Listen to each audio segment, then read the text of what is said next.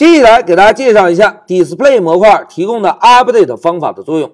哎，同学们，我们现在已经知道了，要想绘制图像，就让 Screen 对象来调用一下 B 里的方法，对吧？要想看到绘制的结果，就调用一下 Display 模块提供的 Update 方法，对吧？哎，一个绘制图像，一个更新显示。那现在同学们试想一下，假设我们开发的游戏啊，需要绘制非常非常多的图像。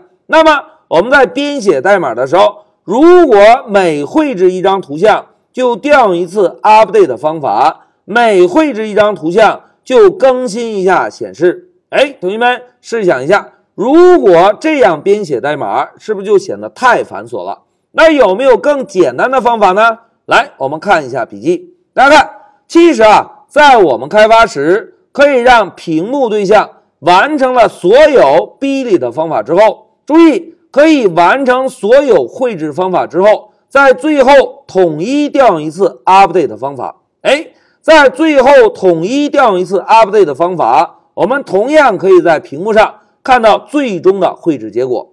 哎，真的是这样吗？来，让我们回到 Pycharm 验证一下。同学们看，老师首先啊，把上一小节完成的代码全部选中，复制一下，然后呢，粘贴到一个全新的空白文件。粘贴之后，老师啊，先把绘制背景的注释删除一下，这样呢，可以让我们的代码看起来更加直观一些。大家看，在第三行我们初始化了一下 Pygame，对吧？第六行调用 setMode 方法创建了一个游戏的屏幕，然后呢，连续的三句代码是非常类似的。我们先是来加载图像，然后绘制图像，紧接着更新显示，对吧？那现在同学们回顾一下，刚刚在老师的笔记中提到过，更新显示可以在什么时候调用？哎，非常好，更新显示可以在屏幕对象完成所有绘制动作之后统一调用，对吧？那现在老师增加一个注释，可以在所有绘制工作完成之后统一调用 update 方法。哎。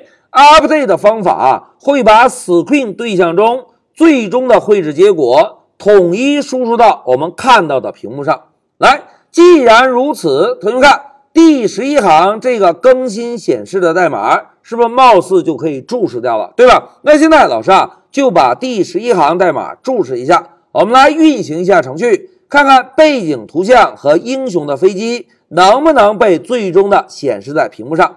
来，现在老师运行一下程序。哎，同学们看，背景图片也好，英雄的飞机也好，都能够显示在屏幕上，对吧？哎，这个就是我们在开发时啊，可以先让 Screen 对象顺序的调用 B 里的方法，按照程序的需求，在不同的位置绘制不同的图像。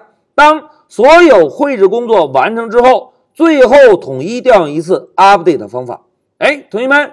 这种方式编写代码，是不是就不用在每次绘制完图像都傻傻的调用一次更新？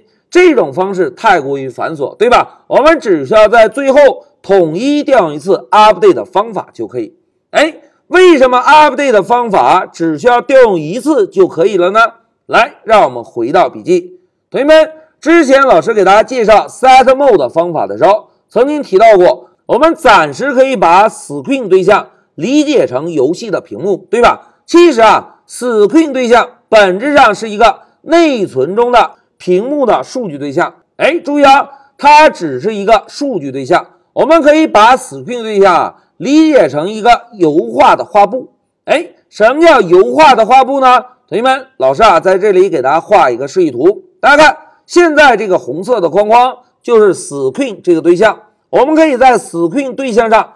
调用 B 里的方法，是不是就可以完成图像的绘制工作，对吧？那现在老师啊，先来画一个英雄的飞机。哎，画完英雄的飞机之后，如果我们还希望画一个敌人的飞机，那么我们就可以使用 B 里的方法，再画一个敌人的飞机。哎，同学们，如果游戏中的图像比较多，是不是非常有可能出现几张图像之间？彼此覆盖、彼此重叠的情况，对吧？但是不管有多少张图像彼此覆盖和重叠，最终我们看到的结果是不是只是一个画面而已？对吧？那现在关键时刻到了，大家看，我们让 Screen 对象调用 bil 的方法啊，可以在内存中进行虚拟的绘制，把我们需要展现的所有图像全部绘制完成。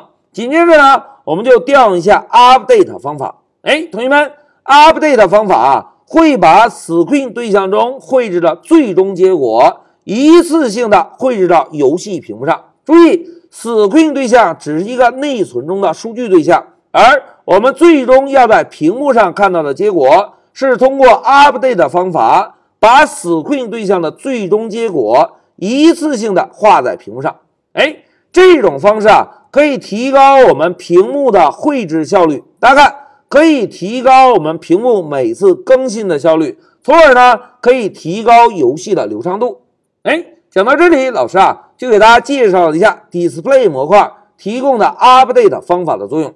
一句话讲，之前使用 Set Mode 创建出来的 Screen 对象，只是一个内存中屏幕的数据对象，我们可以在内存中进行虚拟的绘制。但是要想看到结果，我们只需要调用一次 Update 方法，Update 方法就会把 Screen 对象中最终完成的绘制结果。一次性的绘制到屏幕上，这样呢可以提高整个屏幕的绘制效率，增加游戏的流畅度。好，讲到这里，介绍了 Update 方法的工作原理之后，相信同学们已经能够理解了为什么在我们开发时可以先让 Screen 对象完成所有的 Billy 的方法之后，统一调用一次 Update 的方法，我们就可以在屏幕上看到最终的绘制结果了。好，讲到这里，老师就暂停一下视频。